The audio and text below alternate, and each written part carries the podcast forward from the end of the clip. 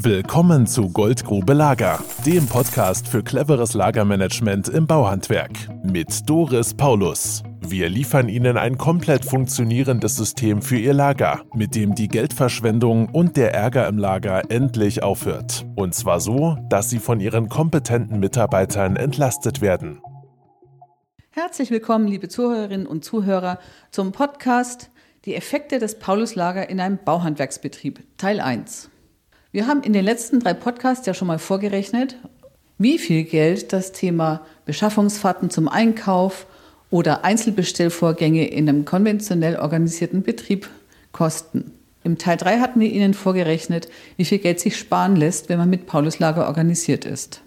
Jetzt kommen wir zu den Effekten, die ein Pauluslager in einem Bauhandwerksbetrieb auslöst. Neben den betriebswirtschaftlichen Effekten des Paulus Lager in einem Handwerksbetrieb, die sich berechnen lassen, gibt es ja viele weitere Effekte einer gut organisierten und strukturierten Lagerhaltung mit funktionierenden Prozesse, die sich zwar nicht berechnen lassen, die aber trotzdem positiv auf den Gewinn und vor allem sich auch auf das Betriebsklima auswirken.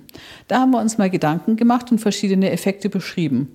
Matthias, welcher ist denn das als Anfangseffekt? Ja, der erste ist mal die Reduzierung des Materialeinkaufs. Jedes Standardmaterial hat ja im Paulus Lager einen definierten Lagerplatz und wird dort mit definierten Mengen bewirtschaftet.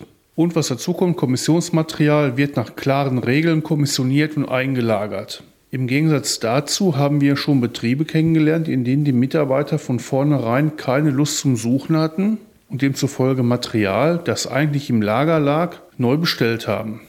Und wie oft kommt es bei Ihnen vor, dass Sie zwei Lieferscheine für Kommissionsmaterial auf dem Tisch liegen haben, dass das Material aber trotzdem nicht gefunden werden kann?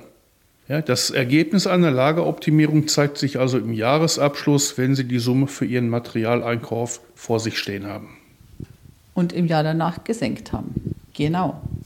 Miguel, was gibt es noch? Ja, dann gibt es halt noch die Gutschriften für die Lieferantenbewertung. Im Rahmen einer gewissenhaften Wareneingangsprüfung werden halt die Lieferfehler der Großhändler aufgedeckt, wie Teillieferung, Falschlieferung, Nichtlieferung oder auch sogar die Reklamation. So werden die halt wirklich zuverlässig aufgedeckt und man legt sie halt die Lieferscheine, wo solche Sachen passieren, separat in einem Ordner ab. So hat man eine gute Grundlage, erstens für Preisgespräche am Ende des Jahres. Und wir haben halt auch Betriebe, die wirklich Viertelstunde bis 20 Minuten pro Lieferschein nachher dem Großhändler in Rechnung stellen. Ich habe einen Kunde, der nennt diesen Ordner sein goldenes Buch vom Nikolaus. Und am Ende des Jahres wird er halt wirklich dem Großhändler vorgelegt und äh, ja, die zucken mittlerweile nicht mehr, die wissen, dass das in dem Betrieb so ist und dann gibt es halt am Ende des Jahres die große Rechnung für den Mehraufwand. Mit Bonus für den Betrieb. So ist es. Genau. Ja, und dann gibt es ja noch die Gutschriften durch die Retourenprozesse, weil das Problem, das wir kennen, ist ja, dass Retouren häufig im Sande verlaufen. Oft sind ja die Projektleiter für Retouren zuständig, die sind sowieso total überlastet und dann rufen die einmal an, die rufen vielleicht ein zweites Mal an und der Händler weiß, dass er durch Nichtstun aus der Nummer rauskommt und tut auch nichts. Und damit vergammelt dann teures Material im Lager, das eigentlich als Liquidität auf ihr Konto gehört hätte. Und das Thema ist eben, dass man mit einem durchgängigen Retoureprozess von der Information des Monteurs, der diese Information an den Projektleiter gibt, über die Überwachung der Abholtermine bis zur Überwachung der Gutschrift sicherstellt, dass das Geld auch wirklich auf ihr Konto gelangt. Und dann gibt es auch keine Ausflüchte mehr und dann gibt es auch kein nicht mehr melden und liegen lassen, weil Sie als den Betrieb den Lieferanten so oft kontaktieren, bis der gelernt hat, okay, wir werden Termin überwacht und die Gutschriften sind abzuholen. Punkt. Matthias, was gibt es noch? Ja, der nächste Punkt, Regressansprüche gegen Lieferanten durchsetzen. Den haben wir ja schon mal in einem ausführlicheren Podcast behandelt, deswegen hier nur eine ganz kurze Zusammenfassung.